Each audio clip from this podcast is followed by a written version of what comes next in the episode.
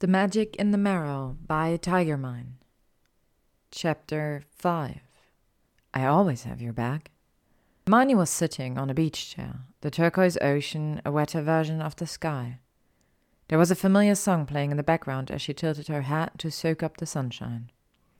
A male figure emerged from the waves reminiscent of a Bond film she'd seen many years ago. The figure made its way up to her, all lean muscles and completely naked. He stopped at the foot of her beach chair. DCI Hale! she exclaimed. You're naked and very happy to see me. I felt the need to apologize to you. By all means, she purred as DCI Hale dropped to his knees and ran his hands up her legs until his fingers hooked into her bikini bottom, pulling it down past her feet.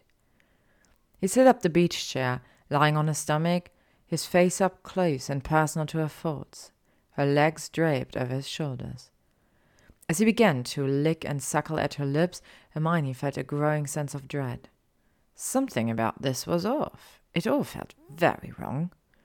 A phone began to ring on the table beside her. DCI Hale was still between her legs, yet she couldn't feel him.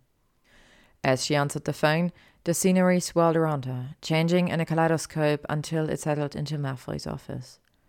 He was seated behind his desk, elbows resting on a wooden surface, fingers steepled. The Muggle detectives are not our friends. Do you know the punishment for traitors? I'm not a traitor, she snapped, feeling her nipples harden against her bikini top. They were the only traitors here. Malfoy stood up and rounded his desk to stand in front of her. Well, he raised an eyebrow. I'm awfully tired from catching murderous doctors, so the least you can do is undress me. No. No? Hermione removed her bikini top, dropping it on the floor, and crowded Malfoy against the desk, caging him in with her arms on either side of him. She leaned against him until they were touching along the full length of her body. Her eyes were level with his collarbone, so she knocked his knees outwards until she was level with his chin. She ran her nose along the exposed skin of his neck, above the collar of his shirt, until the tip of her nose brushed against his earlobe. She smirked at the sharp breath he inhaled. You smell like metal and gunpowder, she murmured, then licked along the thrumming vein on his neck. Mmm, you taste like the ocean, but sweet, like licking an ice cream cone on the beach. While she spoke, she pulled down the zip of his trousers and carefully pulled out his stiff cock. Hermione tightened her fingers around its girth and slid her fist along its length, his hips canting to chase the clench of her fist. Uh-uh, she teasingly scolded him, releasing his cock and stepping back. I want you at my back. He grabbed her hand and pulled her towards the desk, bending her over, his hand holding her down by tangling his fingers in her curls. He lined himself up and leaned over her to whisper in her ear. I always have your back. He punctuated this by thrusting deep into her. Harder, she begged, despite the table digging painfully into her hips. Harder! Go of her hat, and with both hands on her shoulders, he pushed into her in a ferocious rhythm. Hermione woke up with a gasp and a throb in her core. The sun had just begun to lighten the sky when Hermione let herself into the lab. Her dream had left her with such a need, spent twenty minutes in the shower making very good use of the detachable shower head. Unfortunately, there wasn't so much an afterglow as an aftergloom as she once again spiraled around her body's attraction to Malfoy. Unable to sleep, she decided to go to work. With a flick of her wand, she activated the coffee machine as she made her way to the workbench. There was a pink glow hovering over her sample. The results were inconclusive. With an irritated grunt, she balled up the printout and lobbed it towards the bin. Ow! Hermione startled and turned towards the noise. Malfoy stood a few feet from the workbench, rubbing his forehead. So the stakeout was fruitless, he grouched, and the coffee shop isn't open yet. What are you doing here? I'm sure you have an office. In fact, I've been to it, so I know it exists. Malfoy's hand moved from his forehead to the nape of his neck, and he couldn't meet her eye. This is a dodgy neighborhood, so I have a checking charm on the lab in case someone breaks in. I have nothing to report regarding my analysis, she replied, sidestepping any emotion his explanation dredged up. Malfoy dropped his hand and leaned against the workbench across from her. How is he able to leave such little evidence? It's like he knows what we will look for. I hate to consider it, but he is as skilled as I am. Malfoy caught her eye, his own red with exhaustion. No one is as skilled as you are, he declared, then seemed to sink into himself, his locked elbow is the only thing stopping him from collapsing. I need coffee. You need sleep. Use a sofa in my office. I gave Malcolm the day off to recover from your wild goose chase, so I'll be the only one here for the next few hours. The fact that he didn't utter a single objection to her suggestion was a testament to how tired he actually was, and without argument disappeared into her office. Hermione summoned a cup of coffee from her coffee machine and settled at her workbench. She must have been missing something, and if she was, that meant they'd overlooked it during their initial examination. With a sigh, she pulled on her latex gloves and began to redo every test they'd conducted. Auror Caxton clutched a satchel, holding her findings tightly as she hovered near the door to Auror Inspector Malfoy's office. Her skin tingled from the excessive amounts of pepper potion she'd consumed the previous night. Auror Inspector Malfoy's door was ajar, and she could see him hunched over his desk, Quill almost flying over the parchment as he worked on various reports. The cause for her hesitation was his thunderous mutterings as he worked, and her findings were not going to improve his mood. Auror Caxton, do you have a reason for haunting my doorway? Malfoy's tone was testy. Auror Caxton stumbled to the door, pushing it open, and entered the office the same way one walked up to a guillotine. Malfoy threw down his quill and pinned her with a frustrated glare. What? The demand was terse, uh, so with the Staker not being successful, I had an idea, and, um, well, the thing is, something about the killer skill set got me thinking.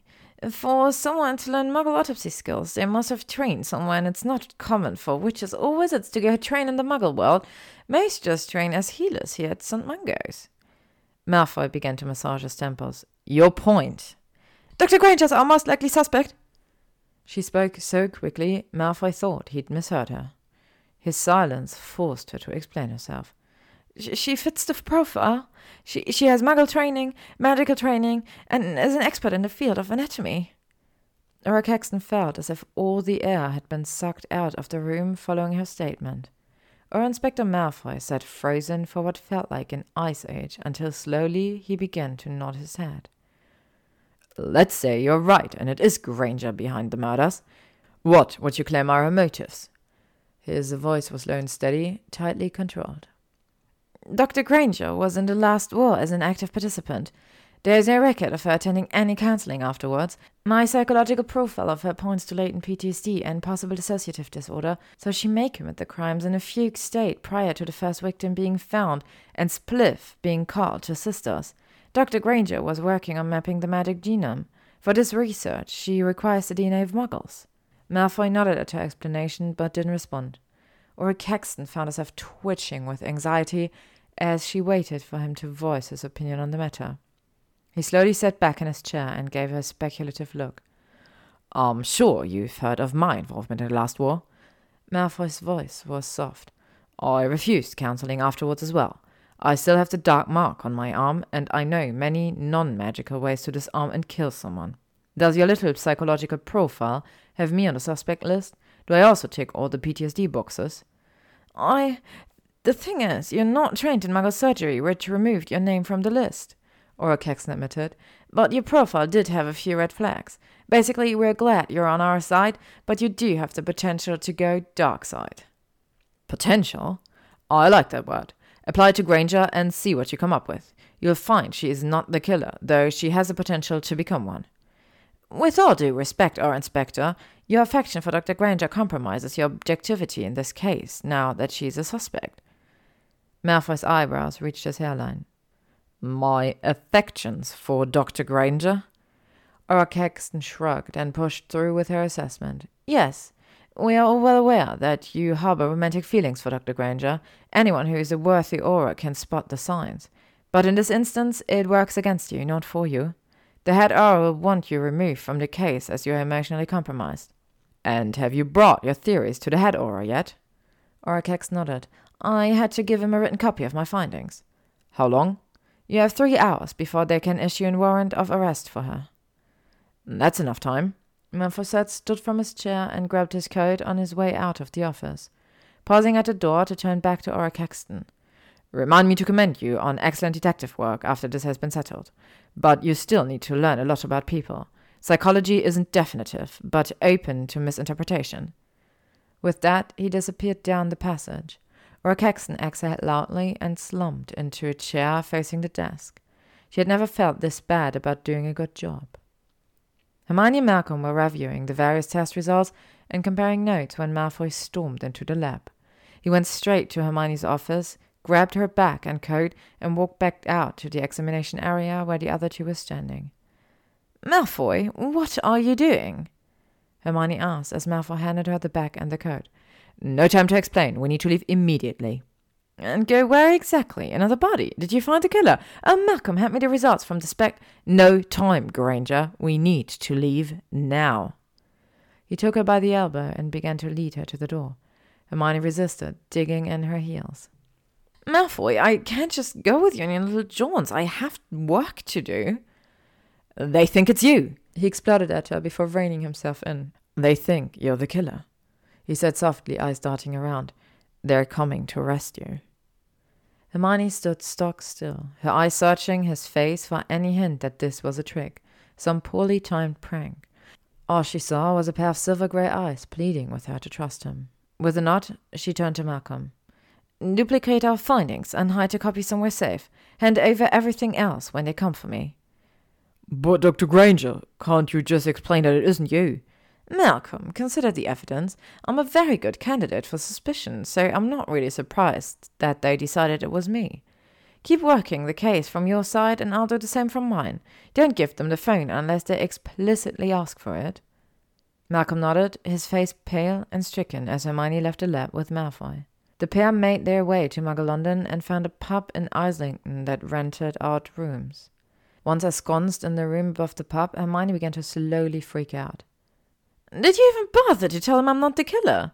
I did, but according to them, because I brought you in as my consultant, I was objectively compromised. That doesn't make any sense. Naming you as the killer doesn't make sense. Caxton's entire case is based on circumstantial evidence and psychology. Psychology? You've turned me into a fugitive because of psychology. What the fuck, Malfoy? It doesn't sound right when you swear. Oh, I have an arsenal of swear words to pull from. Motherfucker. There's a good one that rolls off the tongue. That motherfucking killer is going to rot in Azkaban for the rest of their lives when I'm through with this case. That's the spirit. Now, what do we actually have to work with? You're a fugitive too, aren't you? Hermione sank down onto the bed in the middle of the room. Just uh, suspiciously AWOL, really.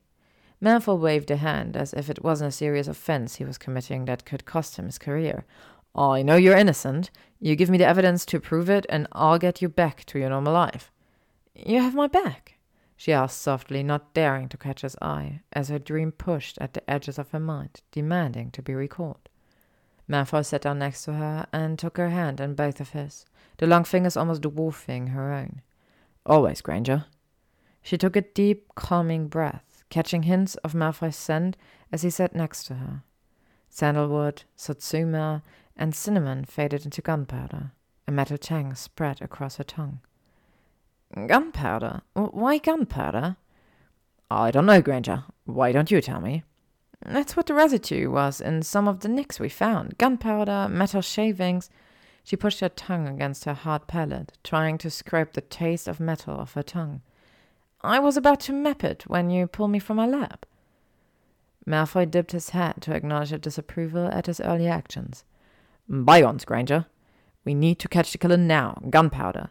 Where are they manufacturing gunpowder in London? Nowhere, not anymore. And the analysis showed the ingredients were old, at least a hundred years, based on the degradation of the saltpeter in the samples. Where did muggles used to produce gunpowder around a hundred years ago? In London along the Thames? They didn't. Gunpowder production in London stopped in the mid Victorian era, Hermione replied, but her mind was already running a mile a minute, going through every bit of historical trivia she'd collected over her lifetime. Malfoy leaned back on his elbows, his forehead scrunched in concentration. I don't think you were wrong about Canning Town. I was wrong about the self-storage unit. He's not using them because he's not at ground level. He's underground. Considering how many layers the city has, I wouldn't be surprised. What we need is an old map of the city and I know exactly where to get one. Hermione looked over her shoulder at him and smiled. She's not here. Malcolm didn't bother to look up from his microscope as Auror Caxton entered the lab with a fellow Auror, who stood a good foot taller than her and outweighed her by at least twenty-five pounds in pure muscle. So you know why I'm here? Her nose was tilted up, as if it added to her authority. Malcolm rolled his chair away from the workbench and crossed his arms to glare at her. I heard you may be stopping by sometime today. Where is she? She didn't say where she was going, only that she had to pop out for a bit. I hope she comes back soon. I asked her to pick up a kebab for me. And I'm getting a bit hungry now. Malcolm scratched at his eyebrow with his middle finger. You're being childish. I need to know where Hermione Granger has gone. Malcolm stood up and walked over to a different workbench. He made a show of gathering documents and printouts, shuffling them, rearranging them, and then sliding them into folders. I honestly have no idea. It's not like she has to report to me. The opposite, in fact. He picked up a handful of folders and ambled over to Auror Caxton. This is all our forensics findings so far. As Auror Caxton reached for them, Malcolm held the files back. What do you want with Dr. Granger anyway? We have a warrant for her arrest. Well, that's a bad idea. Caxton bristled with indignation. It's not personal. Dr. Granger matches the psychological profile of a killer. You're trying to arrest my boss and you're saying it's not personal and your entire argument rests on psychology, which we both know is not a real science. Here. He dropped the files into her hands. Some real scientific evidence to prove that your warrant is worth less than yesterday's newspaper. Malcolm, I. Just go. There's nothing for you here. With that, Malcolm headed up to the break room. He really needed a cup of coffee. Of all the miles of underground passages and tunnels, why would you choose the one that doubled as a sewer? Malfoy kept walking, refusing to acknowledge his cock up and choosing that particular tunnel. He had meant for them to take a different tunnel, one that was built separately from the sewer system. After a visit to the British Archives, where Hermione had standing access, they discovered that there were ancient Roman tunnels that linked the various tube routes, as well as other basements, into one long rat maze. Hermione had pointed out that it would be easy for the killer to remove his victim from the train if he apparated with them into the nearest side tunnel. The magic given off would cause all nearby electronics to stutter for a few moments, which most people would attribute to being underground. Also, most passengers on the tube did not pay attention to anything around them, preferring to keep their eyes on their phone and their earphones firmly lodged in their ears in case someone dares to speak to them. Working backwards, they found a route from Canning Town right up into Notting Hill. The route crossed the tube lines where the victims had gone missing. They were now on a mission to find the killer's secret lair. Stop calling it a lair, Hermione growled. We're not in a comic book. It's an underground room where a killer does evil things, ergo a lair. That's not how you use ergo. That's not how you use your face. Malfoy descended into a child at this point. He blamed the fumes from the sewer. Hermione dug an elastic band out of her bag and tied her hair up in a messy knot on the top of her head. If we'd taken the right turn back there, I'm sure we would have found the location by now. The map clearly showed a cross path up ahead. We can use that to get to the other tunnel. I'm starting to wish I let Caxton arrest me. You're no good to me in a holding cell, Granger. Look, here's a cross path. See? He pointed to an opening on the right wall and hopped over the stream of sewerage to explore it. Waving the torch, Hermione had insisted they buy before going below ground. Do you smell any gunpowder down here? Hermione asked, stepping up close behind him. Malfoy considered her question. You know what? I have no idea what gunpowder is supposed to smell like. Rotten eggs mixed with something metal? She pushed past him into the tunnel, her own torch lighting up her path. Oh, well, that narrows it down, they walked on for another hour before Hermione stopped short, examining the walls closely. This brick is odd. How so? Malfoy had learned not to dismiss her when she said the word odd. This section of the tunnels were constructed in the early 18th century, right? But this brick doesn't match the materials used at the time. She broke off a crumbly corner and licked it. Granger, you don't know where that brick has been. complained Malfoy. This brick is at least from the 12th century. This whole wall is, but it's not on any record we found. Narrowing her eyes, Hermione pressed against the bricks, selecting random petals until she heard something click. The wall pulled away and to the side. Malfoy was about to congratulate Hermione when two bolts of bright blue light came flying out of the dark and knocked him unconscious.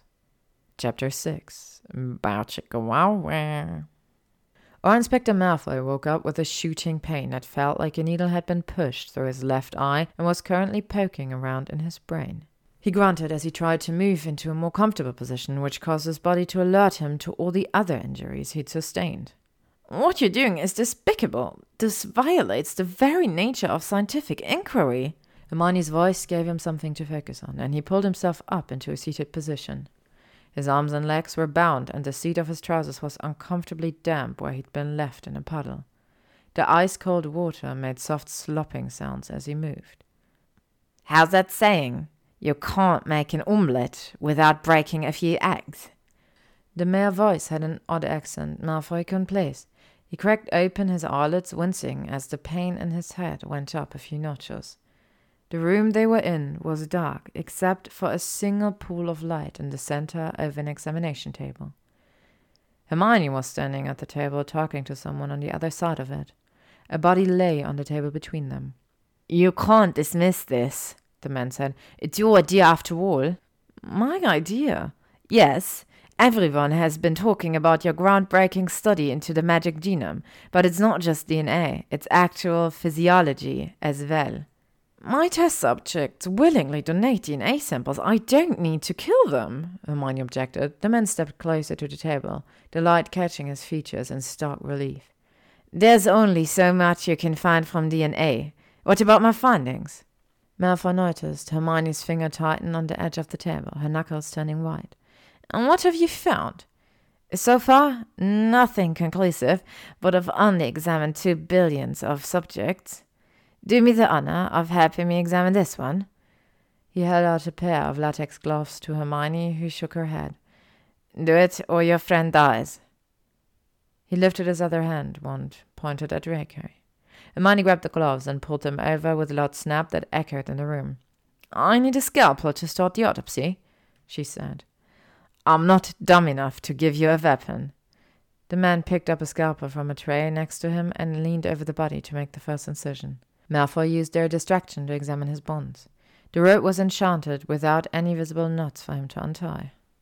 Finite incantatem, he whispered under his breath. The bonds held tight. There was a sudden commotion at the table as the man collapsed to the floor unconscious. Hermione immediately moved to him and removed their wands from his pocket. With a practiced wave, she bound him in ropes before turning to Malfoy. Malfoy! I'm okay. Would you mind? He held out his arms, and she quickly removed the bonds from his wrists and ankles. He would never admit to the groan that he released as he stood up, everything aching unpleasantly. She handed him his wand and turned back to the killer. You know, there's a knack to knocking someone out with a headbutt. Most people don't realize it. Hermione stood over the man, her wand pointed at him. You know him, don't you? Can we get out of here before I explain? Draco couldn't agree more and sent a Patronus to summon Auror Caxton. Wait, you headbutted him? No, the victim did. She gestured to the body on the table that now sported a concave nose. Overcome with pride, Malfoy pulled her into a hug. You continue to surprise me, Granger. She tilted her head back to look him in the eye. Then I can't break the tradition. And pushed up on her toes to kiss him. A fist spread through her veins from where their lips touched right down to her toes, and it overshadowed all of the dreams she'd had. He pulled her closer and with a groan deepened the kiss, licking into her mouth. I told you they were in love! Auror Caxton exclaimed, causing the couple to jump apart. His name is Sven Borgsen. We did our PhDs under the same professor at Johns Hopkins a few years ago. Hermione was sitting in Malfoy's office, giving her statement to Auror Caxton. That's why it didn't appear on my list. It only showed British wizards and witches. Auror Caxton had the good grace to blush. Make this a lesson in due diligence when doing searches, Caxton said Malfoy from the corner of the office where he leaned against the wall. He's brilliant, which seems to have not left him any capacity for empathy. Hermione continued, shuffling in her seat, glad that Malfoy was out of her direct eye line, and she wasn't sure she wouldn't blush if they made eye contact. Auror Caxton closed her file with a thump and looked up. I think we can call the case closed. Borgsen will not see the light of day for the rest of his life. She reached down and pulled a book from her bag. Would you please sign my copy of your book? She pushed it across the table to Hermione. With a blush heating her cheeks, Hermione picked up a quill and quickly signed the inside cover, then returned it to Auror Caxton, who let out a strangled squeal of excitement and shoved the book in her bag as she rushed out of the office. Hermione stood up and turned to leave. You know, Granger, I was able to research what Bow Chicka Wow Wow actually meant. He pushed himself off the wall and invaded her space. She arched an eyebrow at him. Did you now? Malfoy nodded and leaned closer to her, a wicked grin on his lips. Hermione didn't give him a chance to give a snarky reply and grabbed him by the lapels to pull him into a toe-curling kiss. The end. Thank you for listening to The Magic in the Marrow by tygermine. If you would like to stay up to date on upcoming chapters and stories, you can follow me on YouTube, Spotify, Instagram, AO3, or Tumblr.